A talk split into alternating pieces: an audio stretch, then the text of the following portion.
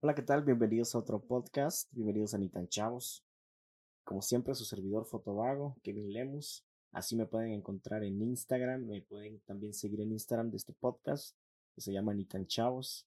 El día de hoy quiero tocarles un tema bastante interesante, polémico, que está ahorita en boca de todos, en boca de todos los guatemaltecos y en boca de toda la comunidad internacional a la que les llegó esta noticia y es sobre la manifestación que se dio a cabo este 21 de noviembre. Es una manifestación importantísima que pasó. Y es muy polémica porque muchos afirman que se salió de control, otros afirman que fue un acto terrorista. Y yo estuve ahí. Yo estuve ahí tomando fotos, documentando muchas situaciones. Entonces quiero contar como mi punto de vista sobre todo lo que está sucediendo y para la gente que no esté tan informada, yo creo que esto es importantísimo porque muchas veces los guatemaltecos pecamos de ignorantes en muchos temas políticos, y me incluyo. Y es algo que debería cambiar porque somos guatemaltecos, nos interesa lo que va a pasar en el país, lo que está pasando en el país. Y yo he pecado de esto y estoy tratando de cambiar, estoy tratando de informarme más. Y es bien complicado muchas veces cuando no tenés los estudios necesarios como para entender un lenguaje que se usa mucho, o sea, en, en, la política, un lenguaje tan complicado que escuchas algo y te quedas como pendejo y no sabes qué está pasando. Pero considero que haciendo la investigación necesaria, eh, oyendo de personas hablando, como por ejemplo va a ser este podcast que yo quiero explicar las cosas que yo sé desde mi punto de vista y, y hacerlo en palabras simples. En conclusión, este 21 de noviembre se dio una protesta eh, por partes pacífica, por partes un poco más violenta. Y esta protesta o esta manifestación eh, se dio porque los guatemaltecos están cansados, están asqueados, ya no aguantan la corrupción.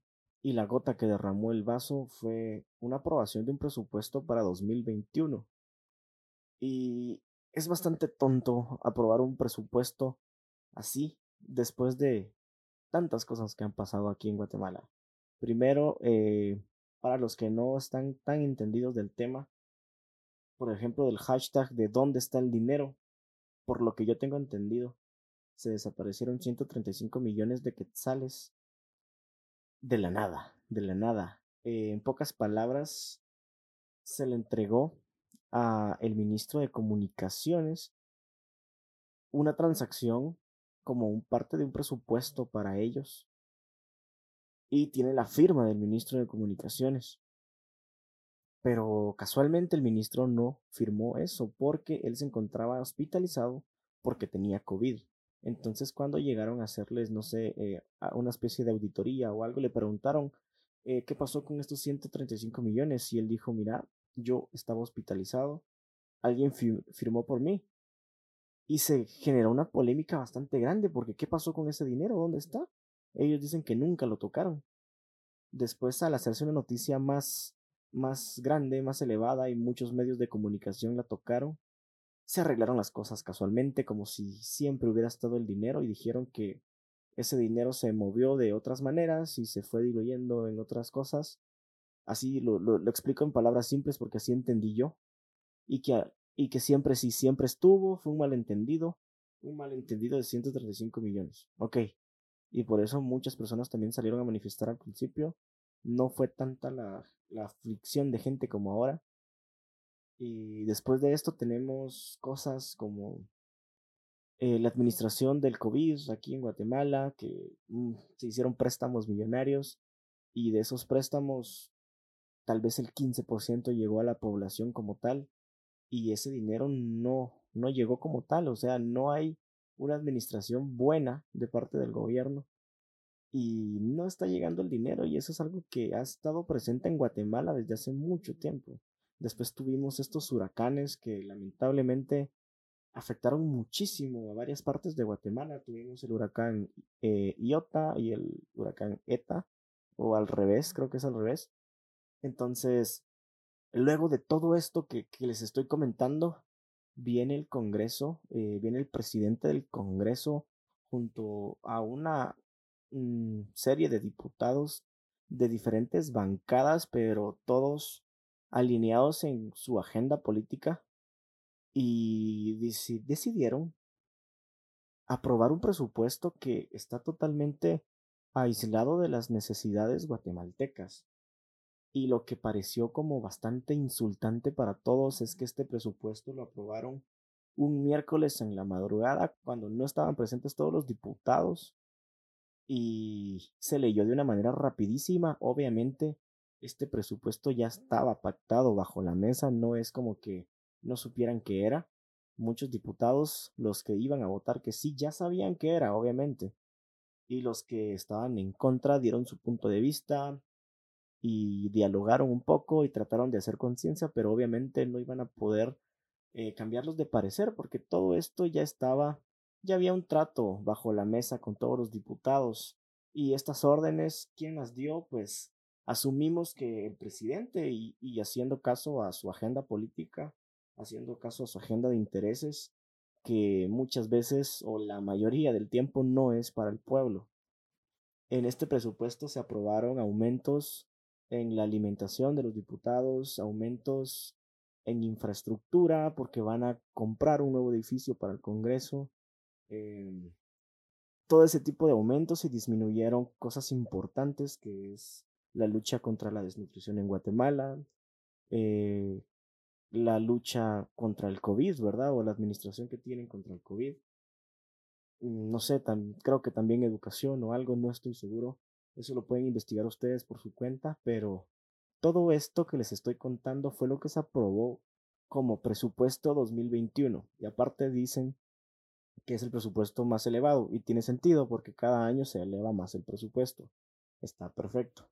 Pero teniendo todavía más presupuesto, disminuir cosas tan importantes como la desnutrición es algo mm, tonto y lógico. Es algo que solo pasaría en Guatemala. Muchas personas enterarse de la noticia, al enterarse que lo hicieron bajo de agua, en la madrugada, escondidas, para que no hubieran reporteros o para que no estuvieran todos los diputados. Entonces se genera este cansancio, esta furia, y se organiza esta manifestación en, pues, en el Parque Central al principio, pero en redes sociales siempre se sostuvo la idea de ir al Congreso porque ahí es donde se encontraban las, las ratas, vamos a llamarles así, que son los miembros del Congreso, de esa junta directiva, no sé si así se llama. Y se puso feo, la verdad, yo estuve ahí y quisiera darles como mi punto de vista porque yo estuve documentando como fotógrafo eh, y estábamos divididos en dos bandos. En el parque se encontraba como una manifestación más que todo pacífica, una manifestación donde encontrabas niños, encontrabas muchas mujeres, señoras, ancianos, eh, música y gente con banderas, mucha, mucho patriotismo. Y está perfecto. Incluso hacían memes diciendo que, hey, habían dos manifestaciones. Habían guatemalans y había el pueblo que sí estaba luchando por por hacer valer nuestros derechos, ¿verdad? Y como quiera está bien, porque me parece excelente que todo, toda Guatemala o toda la ciudad o de donde sean se juntaran en un solo lugar. Y ahí estábamos. Por otro lado, por otra parte, en la sede del Congreso estaba acordonado por policías sin protección em, y se puso un poco más violento todo. Y es importante aclarar que yo estoy a favor de las manifestaciones y de esta protesta porque fue un medio para dar un mensaje y un mensaje que fue recibido y no solo en Guatemala, porque que se escuche solo en Guatemala no nos afecta tanto muchas veces porque, hey, nos dominan, o sea, el, el presidente va a hacer lo que se le dé la gana. Pero si esta noticia sale del país y la comunidad internacional mira que algo malo está pasando, eh, ya no les conviene tanto. Ya no pueden resguardar esa información o ese mensaje que queremos dar. Entonces se incendió parte del Congreso. Sospechosamente, al final, yo no puedo dar fe de que fueron todos los protestantes o de que fue la policía que los dejó entrar. No sé y no me importa porque al final que se el Congreso es un símbolo, es un símbolo de lo que sienten los guatemaltecos y es un símbolo de lo que queremos lograr. Entonces yo lo veo de manera positiva y no me importa que la gente diga que es vandalismo. Incluso los medios de comunicación tradicionales dicen que es terrorismo, vandalismo y te das cuenta de que son medios comprados, son medios que no no están para el pueblo, sino para sus beneficios, porque si el presidente les dice no pueden comentar esto o no pueden publicar esto, no lo hacen y tergiversan la historia para su conveniencia. Y otro tema del que hay que hablar muchísimo es de la policía. Es de la policía porque hubieron muchísimos abusos por parte de la policía y vamos a explicar algunos. Como ya les dije, en el Parque Central había una protesta más pacífica, o sea, ahí no no tiraron ni una piedra ni un palo más que un hijo de puta como máximo. Eh, no hicieron nada más y en algún momento de la manifestación llegaron policías antimotines a lanzar bombas lacrimógenas. Y te quedas como que esto no es posible. ¿En qué, en qué cabeza cabe que le vas a lanzar bombas lacrimógenas a personas de la tercera edad, a mujeres, a niños, a chavos, a hombres que no están haciendo nada ilegal, nada ilegal porque estaban enfrente del palacio manifestando pacíficamente? por partes entiendo un poco, un poco, nada más un poco, que lanzaran algunas bombas del lado donde estábamos nosotros y les voy a explicar por qué. No estoy defendiendo a la policía en ningún momento, pero sí hubieron momentos donde sí se puso algo violento y en la parte de enfrente los eh, varios manifestantes estaban diciendo mucha no tiren piedras, no tiren piedras y muchas personas atrás sí lanzaban piedras.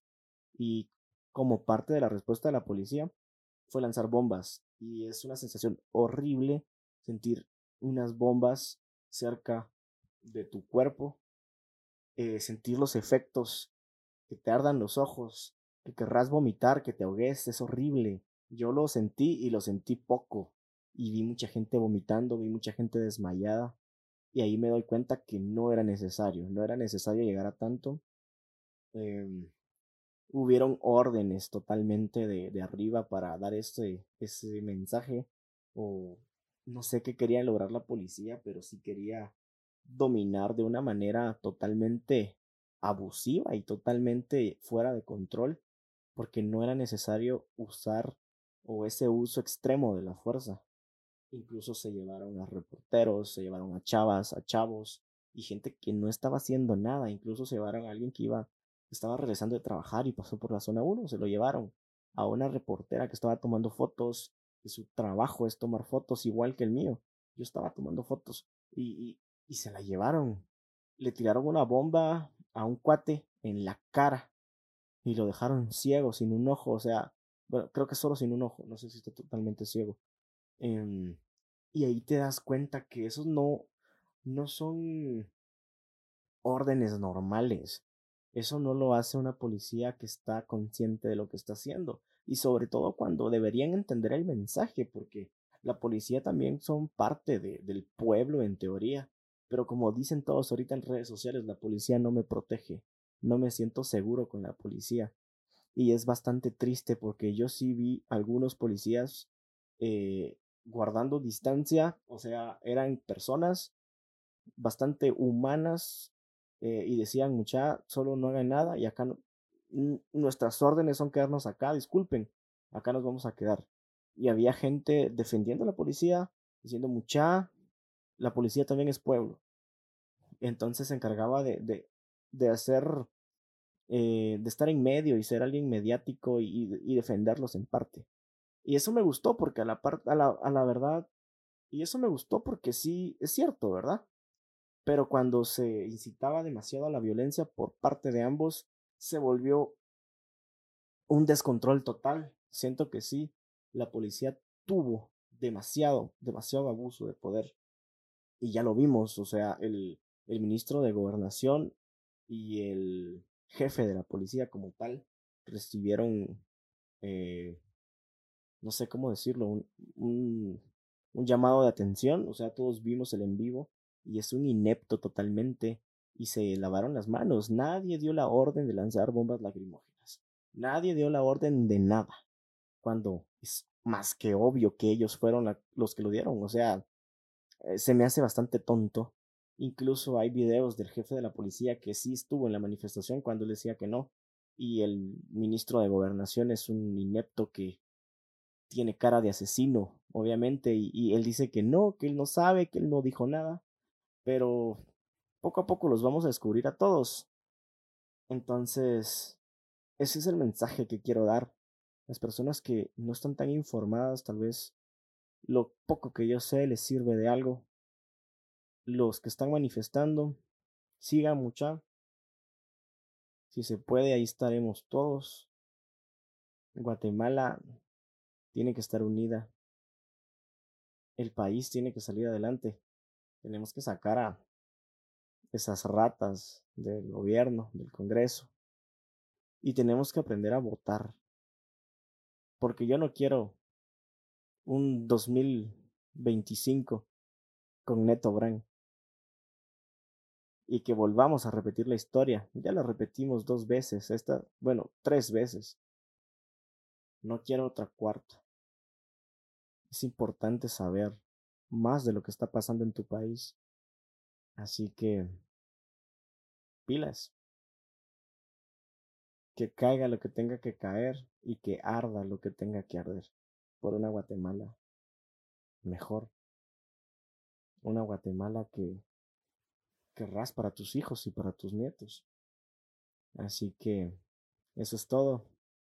Muchas gracias por escuchar y nos miramos y escuchamos en un próximo podcast.